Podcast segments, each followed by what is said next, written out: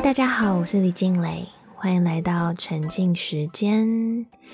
今天要回答听众的提问，请问要如何走出原生家庭给过的阴影和伤害？在亲密关系中，特别是和未来孩子的关系，要怎么样预备自己，才可以不要再重蹈覆辙？很感谢这位听众的提问，这是好重要的一个问题。也许透过今天的讨论，很多的生命就会被翻转。听到这个问题，觉得蛮感动的，因为这个问题的背后是这位听众对自己还有未来的孩子满满的爱。为什么这个问题这么重要呢？因为我们童年的经历。影响我们人生的程度，远远超乎你的想象。我们每个人的心中都住着一个孩子，这个孩子是我们的内在小孩 （inner child）。这是心理学家 Carl Jung 荣格提出的理论。即使我们长大成人了，我们童年的记忆还有感受，依然会存活在我们的潜意识当中，主宰我们的人生。所以，想要获得幸福，首先就要先想办法去治愈你的内在小孩，你才不会被过去牵制。要治愈自己的内在小孩的第一步，就是愿意修复。每个人在成长的时候，或多或少都经历了一些伤害，但不是每一个人都愿意去正视这些童年的伤痛。我们现在先花一点时间，细想一下你人生当中可能在无意识中做出的种种的选择，你的个性、你的情绪、你的反应、你的行为模式，你选择什么样的生活，跟什么样的人在一起，你通常会被什么样的特质吸引，在亲密关系当中，你扮演的是什么样的角色？你跟你身边的人相处的模式，还有你会在意的点，会让你有情绪波动的事情，这些都是源自于你童年的经历。很多事情不会随着时间过去，不会因为我们长大了变强壮了就消失。我们幼小的心灵经历过的伤痛，需要我们一件一件的去处理，才有可能放下。我们在这里说的伤痛还有创伤，不一定是指好像一些比较重大的事件，像是你小时候被家暴啊、虐打、遗弃什么的。我们在说的是，其实很多生活碎片当中，一些很微不足道的瞬间，可能就造成了我们的伤害，但我们可能没有意识到。很多时候，让我们幼小的心灵受伤的，可能只是一句话，一件很微不足道的小事，但我们当时幼小的心灵，却因为那件小事情受伤了。每个人或多或少都有经历过很多受伤的时刻，但是不去深想。我们不会去意识到这些伤害，这么多年可能还存活在我们的潜意识当中，深深的影响着我们对自己的观感，还有跟世界的关系。像是小时候，可能有一次同学嘲笑你唱歌会走音，所以你再也不唱歌了。幼小的你，可能三四岁的时候在台上表演，当时不小心尿裤子了，被同学嘲笑，被老师责骂。所以现在的你无法上台给简报，上了台就会很紧张。可能因为小时候有一次考试考了三十分，所以当时觉得很羞愧，觉得自己很笨。这个羞耻感，即使你现在已经很成功了，很卓越，很优秀，你依然无法肯定自己。总是会觉得自己还是不够好。现在即使已经变得很优秀了，但自己看到的还是小时候那个自卑弱小、考试不及格的自己。有一天，有一个阿姨可能随口看到你就说了一句：“你的鼻子好塌啊，怎么一点也没有遗传到你妈妈的美貌？”你到了现在，可能还是会对自己没有自信。有一年过年的时候，长辈们在打牌。你站在旁边观看，有一个长辈输了钱，随口就说了一句：“啊，你带衰啊，运气不好。”站到旁边去。从此，你可能就觉得自己克六亲，相信自己的运势不好，然后也许会反而因为这份相信，帮自己招来了厄运的频率。这些都是生命中很零碎的一些瞬间。通常我们可能会觉得只是一些小事情，所以不会特别去细想幼小的自己面对这些伤害时的感受和情绪。这些受伤的小瞬间会堆积着我们未处理的情绪或是感受。只要我们有伤痛还没有面对，我们就会一直带着一个受伤的小孩一直成长，然后去工作啊、生活啊、谈恋爱啊、结婚啊、交朋友啊、行走江湖。结果呢，就是我们受伤的内在小孩会很大的程度的控制我们的情绪、我们的选择，还有我们的行为。这具体是怎么样影响我们呢？有一个很日常的案例，有一对夫妻常常会为了很多生活上的琐事争吵。呃，因为这个先生非常的严苛，常常的很严格的要求太太，坚持期望太太要依照他的标准去生活，因此他们常常争吵。例如，像是太太只要一躺下，即便他已经做完了所有他该做的事，他晚上因为带孩子也常常睡不好，只是白天的时候想要趁空休息一下，但是他的先生就会不断的批评数落他，说他很懒惰。就是不断的用言语羞辱他，因为这样太太的生活就变得很有压力。之后，他只要听到先生回家的脚步声或是开锁的声音，他就会马上从床上跳起来，赶快把床铺好。后来，先生走上一个自我察觉的一个旅程，那时候他就发现，他看到他太太躺下的时候会这么反感。其实是因为自己童年的经历，因为小时候这位先生很希望他的妈妈陪他一起玩，但是他的妈妈常常都躺在床上，让他感到不被妈妈疼爱，甚至有时候连他肚子饿了，妈妈还是一直躺在床上，所以躺在床上这件事情是先生的一个情绪引爆点。这位先生会对太太这么苛刻，其实不是因为他真的否定太太的辛劳，还有为家庭的付出，只是反映了他受伤了，但还没有被治愈的内在小孩。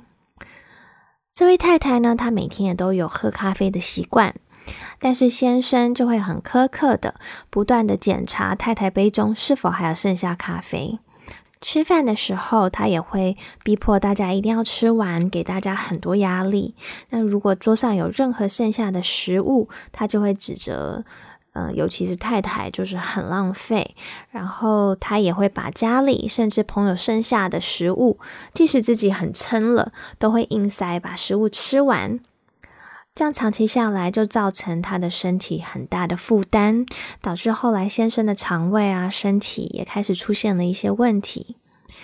但其实每个人都有自己浪费的地方，也都有自己能够为社会多贡献一点的地方。像是这位先生，他也常常不随手关灯啊，这不也是一种浪费吗？但太太也从来不会去指责。也有人平时很在意卫生纸的用量是否可以很节省，但却很爱用大量的水泡澡。总之，每一个人都有自己浪费的地方，确实就只能做好自己，不可能去要求每一个人都依照同一个标准生活。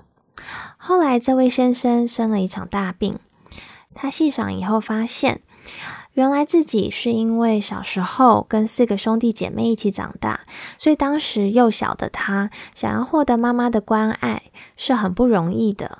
但是他记忆很深刻的是，妈妈对于不浪费食物有很严格的要求，常常会让他感到很害怕、很紧张。所以不浪费食物对他来说已经是一种本能的反应，即使妈妈已经不在了。食物吃不完会被惩罚的这种恐惧，还是存在他的潜意识当中。他也发现，他唯一能获得妈妈关爱的时刻，就是他把他的食物吃完，妈妈就会很开心的称赞他，很乖啊，很棒啊。尤其是他除了把自己的食物吃完，还帮忙把旁边的兄弟姐妹剩下的食物吃完，妈妈就会抱着他说他很棒。这个童年的经历，让他把吃完食物当做获得爱的一个途径。他会对另一半这么紧迫盯人、言语苛刻，其实也是来自于他小时候的阴影。因为他的母亲从小就很常数落他，也常常对他言语暴力，让他觉得无论如何自己都不够好，所以他从来无法真心的接纳自己，也无法真心的接纳别人。他对他的另一半尤其挑剔。有一次，太太问他：“为什么你对别人都可以很和善，对我却是处处挑剔呢？这么严格？”先生的回答让太太非常印象深刻。他说：“因为你是我的另一半，你是我另一半的自己，我严格对待自己，所以当然也会想要严格的对待你。很多时候，我们的行为模式不是偶然，而是反映了我们童年的经历。因为他的母亲从来都不接纳他，只爱完美的他，所以他认为只有极致的完美才会值得被爱。但没有人是完美的。”所以，我们不努力走出童年的阴影，我们很可能会一辈子都用这些阴影去折磨自己，还有我们亲近的人。根据心理学家弗洛伊德的理论，我们其实从出生就经历了出生创伤。我们原本在母亲的肚子里的羊水里，那时候我们活得很安逸，我们不需要做任何事情就可以生存。我们躺在一个很舒服的空间，很悠哉、被动的，只要透过胎盘还有脐带，就可以获得我们所有所需要的东西。我们被妈妈的身体紧紧的包围住，感受到满满的爱还有安全感。但是我们突然来到这个世界上的那个瞬间，我们面临的是创伤，还有恐惧。很多动物一出生就要想办法存活，但是人类是需要很长一段时间才有生存的能力，这让我们很没有安全感。在我们不知道这个陌生的环境是什么样的一个环境，我们不知道这些周遭的人。会怎么样对待我们？这种随时可能无法顺利生存的恐惧，会让我们觉得很无助、很没有安全感。所以，我们会透过一次又一次的测试，透过我们和主要照顾者的依附关系，形成我们的世界观。所以，如果我们在幼儿时期感到我们的需求都会及时被满足，我们想要喝奶的时候就会有人喂，尿不湿了会有人换，哭了会有人陪伴、有人安慰，我们就会透过这些正面的经验，慢慢消除我们对世界的恐惧还有不信任。相反的，如果我们的需求没有被满足，我们从婴幼儿时期就被不合理的要求要学会各种礼仪或是技能，在过程当中承受很多挫折，或是被责骂、被忽略或是被冷落，这些童年的负面经验或是童年阴影，即使我们长大了，都还是会跟着我们。这让我想到我怀第一胎的时候。那时候是一个新手妈妈，那当时我们同龄的大概就只有一两个朋友先生了孩子。我一怀孕，他们就很兴奋的跟我分享了很多心得。我第一本收到的育儿的书，就是一个三个小孩的妈妈送给我的。他跟我说这是育儿的圣经，我一定要好好的拜读。我还记得这本书叫做《百岁医师的育儿宝典》，是一个国外儿科权威医师的育儿法。总之，当时听起来就是很厉害，然后妈妈们又非常的推崇，就说用了这些方法，宝宝都很乖，变得很好带这样子。那那本书的封面就有小小的字写着：“今天你不让宝宝哭，宝宝明天就让你哭。”所以百岁派的概念呢，就是从宝宝出生，你就要开始训练宝宝，让宝宝知道哭是没有用的。那让宝宝知道哭是没有用的呢，你就需要在宝宝哭的时候，你就不要理他，让他一直哭，哭到绝望，让宝宝知道说哭不会让他得到他想要的东西，宝宝以后就不哭了。这个概念就是不要宠坏宝宝。如果宝宝一哭就抱，一饿就喂的话，就会把宝宝宠坏，然后让妈妈非常的累。这些观念听起来好像听似有一点道理，但其实是非常违反人性的做法。因为宝宝又不会讲话，宝宝他又没有办法自己吃喝拉撒睡，他生存就是靠着旁边的人的照护。所以，想象你是一个宝宝，你不会讲话又不会表达，如果你需要帮忙，你当然是用哭去表达，而且你很害怕，你来到这个世界上。你要先确认测试一下底线啊，测试一下说，诶，我如果哭，肚子饿了，会不会有人来喂我？如果我尿不湿了，会不会有人来帮我换啊？如果我冷了，会不会有人帮我盖被子？如果我很害怕，会不会有人来安慰我、抱抱我？会不会有人给我爱？会不会有人爱我？这些是宝宝需要知道的事情，也是婴儿的沟通的方式。如果依照百岁派的做法，宝宝就会变得很没有安全感，甚至会变得更粘人，因为他不知道你这次离开以后什么时候会再回来。如果他肚子饿了，需要换尿布了，会不会有人再来帮他？这些是他是否能顺利生存在这个世界上的关键的问题。所以在婴幼儿时期，依附关系就是非常的重要。当我们来到这个世界上的第一个瞬间，我们会经历出生的创伤。那如果我们在婴幼儿时期，我们又再次经历让我们很没有安全感的依附关系和照护的互动模式，这就会造就我们对世界的不信任。根据英国心理学家 John Bowlby 的依附理论 （Attachment Theory），如果小时候你没有跟主要照顾者建立好的连接，没有一个健康安全的依附关系，这个不健康的互动方式就会一直在你生命当中重复的上演。心理学家阿德勒说：“幸福的人用童年治愈一生，不幸的人用一生治愈童年。”如果我们没有去疗伤，我们就会用尽一生想办法治愈自己。很多时候，我们是无意识的，会把所有童年的创伤都显现在成人以后的关系里。我们人生当中的选择，其实很多都是来自于童年的阴影或是伤痛。疗愈内在小孩，可以帮助我们放下我们人生中一直放不下的人事物。不然，这些埋藏在心中的小事情，可能随时会一触即发。这就是为什么每个人都会有一些按钮，有一些点会特别让我们有情绪的反应，就是我们的 trigger，碰触到就会让我们情绪失控。但其实不是只有会发脾气的人有引爆点，有些人是 passive aggressive，就是很被动的生闷气，情绪是不会外露的。但这不代表他们没有情绪反应，只是是在他的内在引爆。冷暴力其实比起外显的情绪更难以处理。我们被 trigger 以后，也可能不是情绪的爆发，有时候我们可能会因为害怕，所以想要退缩，想要后退，藏起来，躲起来，然后逃避。所以，治愈我们的内在小孩是我们人生当中很重要的课题。想要治愈内在小孩，就要先了解你的内在小孩，诚实的面对自己的内在小孩，去认识他，去跟自己的内在小孩对话，了解他的痛苦、他的需求。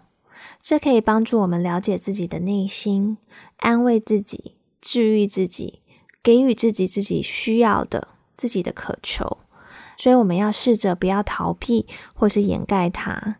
我们要拿回自己治愈自己的钥匙。我们不要再等待谁来拯救我们，或是等待谁来给我们一个道歉，让我们能够释怀。我们自己就有足够的力量，让自己能够释怀。我们也不要再等待谁来爱我们，或者给予我们安全感，给予我们自信。我们自己就必须要做到这一点，就必须要爱自己，必须要给予自己安全感，必须要找到方法让自己感到自信。这些到了最后，你会发现，只有你自己能给你自己因为没有任何人能给你这些你需要的东西。我们的行为都有一个既定的模式。花一点时间观察别人做了什么事情，会让你有情绪的反应。这跟之前我们聊的情绪 trigger 有点类似。这是一个很好的方法，去了解、探究自己的方法，就是注意自己的情绪的转变，自我察觉，去意识到自己的行为，还有自己的反应，还有自己当中的情绪。每个人都有五种不同的内在小孩，像是我们的分身一样存在在我们的里面。这些内在小孩呢，不断的干扰我们的决定，还要左右我们的情绪。这五种内在小孩分别是创伤小孩、孤单小孩、贫穷小孩、神奇小孩跟永恒小孩。第一种内在小孩是受伤的创伤小孩。我们心里觉得自己受伤了的那一面，我们很容易会因为别人的一句话或是一个态度就感到受伤，但我们却又不愿意主动跟别人解释，所以心里会有委屈，也可能会选择以逃避的方式来保护自己不受到伤害。第二个内在小孩是缺乏陪伴的孤单小孩。我们有时候会总是觉得自己不够好，总是害怕别人不喜欢自己，很需要得到别人的认同，很在意别人的目光，所以我们会想要透过各种方式，让我们的钱啊、事业啊、社会地位啊、感情啊、学位啊、头衔啊、社群媒体啊，各种方式，就是想要证明自己的价值。如果因为小时候被忽略，导致陪伴的需求没有被满足，我们内在的孤单小孩就会很容易让我们有比较强的占有欲，会希望自己在别人的心中有一个很特别、很重要的位置。我们也会透过讨好啊、迎合别人来获得这样子的位置。我们因为我们的内在的孤单小孩，很容易会为了想要得到爱、得到别人的认可。因为我们害怕被忽视的这种感受，我们会宁可牺牲自己去达成别人的期待，得到别人的喜爱，甚至我们不惜可能会伪装自己，把自己展现的很完美，也是为了让别人喜欢我们。第三个内在小孩是贫穷小孩，就是缺爱的孩子，就是如果小时候我们觉得爱的部分有匮乏。我们感受不到我们需要感受到的爱，我们可能就会觉得自己不值得被爱，自己没有价值。所以，我们遇到机会的时候，我们可能会退缩，也可能会觉得自己不配拥有。我们也可能会没有自信，所以就放弃尝试，甚至可能会进一步去拒绝别人的爱或是别人的好意。第四个存在我们内心的内在小孩，是夸大现实的神奇小孩。就是在童年的时候，如果我们得不到自己想要的东西，或是缺乏肯定或是赞美，我们对自己就会有比较负面的看法，就会有比较低的自尊，所以我们就会常常想要吹嘘来获得大家的关注啊，还有肯定。我们可能也会常常想要强调自己的才能、我们的头衔啊、经历、我们的人脉啊。然后说我们跟谁谁谁很熟啊，来展现自己的社会地位，还有自己的与众不同。第五个内在小孩是永恒小孩，就是我们内心那个长不大的孩子，巨婴，就是我们抗拒长大、不愿意承担责任的那一面，会让我们想要推卸责任。通常是两种极端，就是原生家庭过于保护啊、溺爱，或是被迫长大的孩子，可能就会抗拒长大，遇到什么事情就会想要找长辈求助啊、帮忙啊，躲在躲在亲朋好友后面啊。可能自己已经是成年人，但生活的大小事还是会期待身边的人来帮忙处理、帮忙解决，就是期待家人朋友一直为你挡风遮雨啊，还有无限的包容。所以，内在小孩是我们成长过程当中不被满足的需求，是我们的匮乏和缺乏的爱。但其实，内在小孩的存在并不是负面的，而是很重要的。这五个内在小孩会提醒我们，我们需要学会去照顾自己，去爱自己，当我们看见我们的内在小孩，我们也会更宽容的、更有同理心的去看待别人的行为模式。我们只要能够学会怎么样去善用自己的内在资源，我们就会发现，面对生活中遇见的挑战还有挫折，只要我们内在的资源足够的富足。我们就会知道自己能够从自己的内在找到足够的力量去治愈自己，找到自己需要的安全感。我们就不再需要去紧紧抓住别人，在别人的身上寻找我们需要的安全感，然后去填补我们内在的需要。我们也不用再等待别人来给予我们，来填补我们，或是来爱我们。很多时候，我们需要被看见。我们内心住着的那个幼小的心灵，还在一直默默的等待自己的家人啊，或是老师、我们的另一半来爱我们。我们需要被治愈，但成为自己的内在父母，就是最好治愈自己的方法。我们可以成为自己最美好的爸爸、最美好的妈妈、最美好的老师。我们可以去爱惜那个幼小的自己。让我们能拥有一个美好的童年，这永远都不会太迟。试想，如果我们能做自己的内在父母，我们就可以放过父母，也放过自己。这个决定和选择会足以改变你的人生。其实每一个人都是伤痕累累的，也都尽力了去做好生命中的每个角色。也许当时他们也不知道怎么去爱你。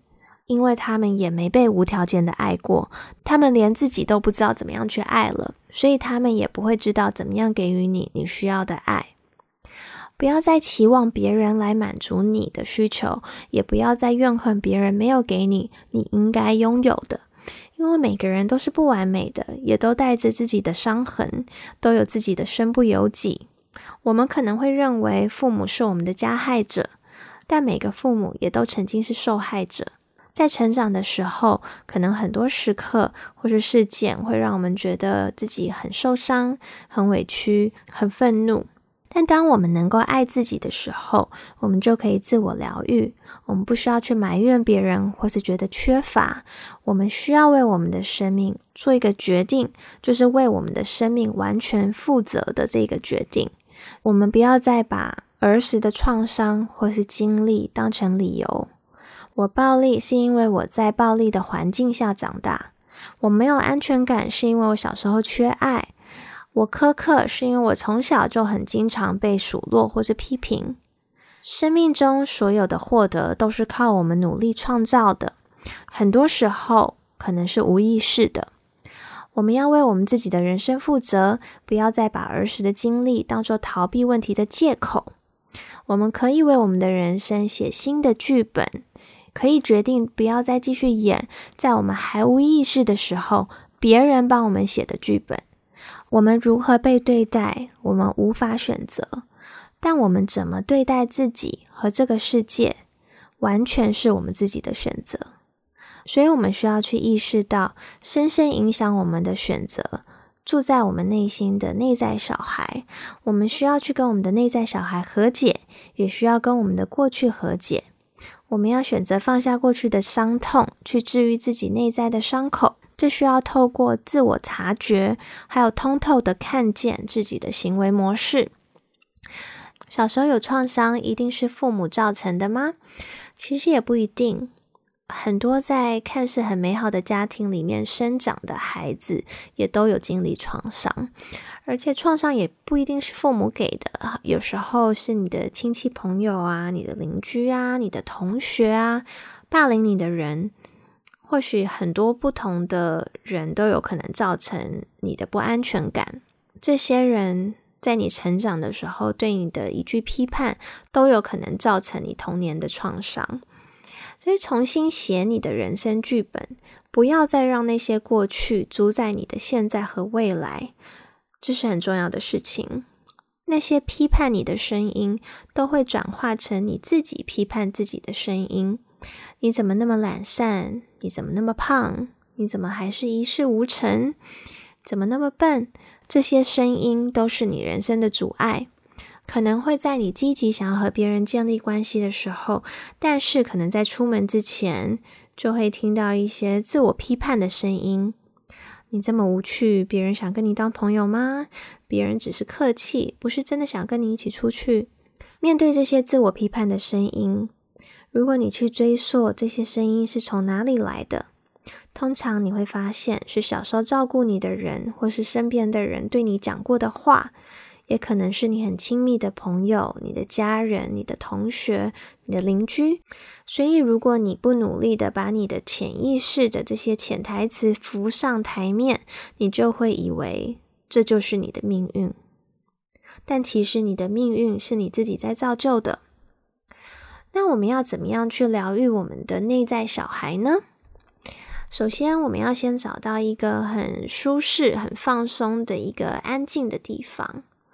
然后闭上眼睛，去感受一件你想要放下的人事物，不用是什么重大的事件，可以是任何 bother 你的人生当中的一个很小的一件小事，但可能你一直记得，一直觉得自己心里还没有放下。你闭上眼睛，看到那件事情，那时候正在发生的人事物，看到幼小的你，看到你当时的情绪，当时的无助。你帮助当时的你去讲出你当时的情绪，你当时的感受，真的讲出来很重要。所以就是，例如我看到当时你很悲伤，我看到你很愤怒，你很委屈，你觉得很不公平，你觉得很无奈，你觉得很害怕，就是清楚的把当时的情绪说出来，讲出来，我们才会看见我们内在的需要。透过这个方法，跟当时受伤的小女孩或是小男孩说话沟通，你可以去拥抱当时受伤的自己，你可以真的双手就环抱自己，可以告诉当时的自己：我看见你当时很受伤，你很难过。即使当时你自己有犯错，你也要能够帮助自己看见自己当时的付出和努力，还有不容易。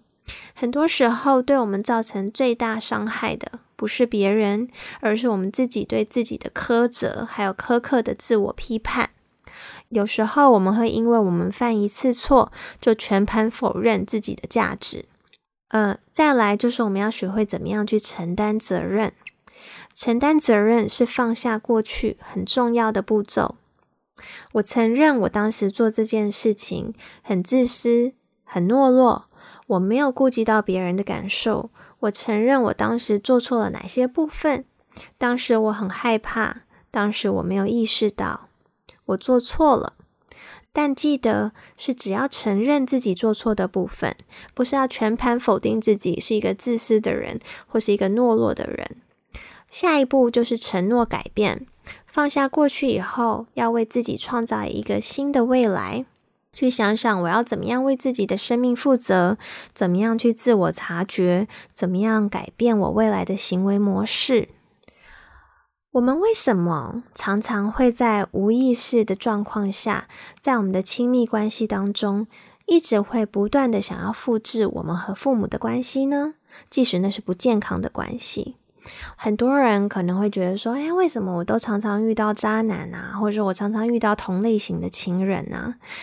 就是因为我们在无意识当中想要治愈我们受伤的内在小孩，所以我们会无意识的想要透过重置关系，有第二次机会去治愈那个受伤的自己。像是有一个小男孩，他的原生家庭因为爸爸外遇，妈妈因为受不了打击而得了忧郁症，所以他在很小的时候，他还很需要爱的时候，他就无法从他母亲那里得到爱了。反而变成了一个需要照顾母亲的一个角色。这个小男孩长大以后很优秀，有很好的工作，长得也好看，就是一个黄金单身汉。但他会爱上的女生都是需要他拯救的，都是有心理疾病的，焦虑啊、忧郁或是有厌食症的。他不断的被这样的人吸引。这在心理学上叫做强迫性的重复，就是不断的重新制造类似的情景，把自己置身于一个让创伤可以重复发生的情境里面的行为。他不断的想要在亲密关系当中复制他和母亲的关系，是因为他只有回到过去受伤的关系里面，才能再有一次机会扭转过去的经历。也许这次他可以透过治愈这些女孩，来抚平他内心的那个内在小孩，那个无能为力、无法治愈他母亲的小男孩。透过让这些交往的女生好起来，透过得到他们的爱，来弥补自己从未从母亲身上获得的爱。还有一个案例，有一个女孩小时候经历过被父亲家暴，在精神压力很大的高压环境长大。长大后，她一直不断重复的被控制欲很强的人吸引，甚至认为像是恐怖情人的占有欲是一种很爱他的表现。他一直无意识的在亲密关系当中寻找他父亲的身影，因为这种熟悉的相处模式让他有安全感。虽然很不舒服，但是感觉很熟悉、很安全。也有可能是他想要重置类似的关系，长大后比较强大了，可以试着去改写历史，达到解救童年自己的那个意义。所以，治愈我们受过伤的内在小孩很重要，不然我们有可能会一直在无意识当中受困于我们的内在小孩。今天想要跟大家分享的一句话是：我们如何被对待，我们无法选择。但我们怎么对待自己和这个世界，完全是我们自己的选择。愿我们都能选择治愈我们的内在小孩，善待自己和这个世界。谢谢你们今天的收听。如果你喜欢今天的节目，记得帮我按下订阅，分享给更多朋友，跟我分享你的获得。沉浸时间，我们下周三再见。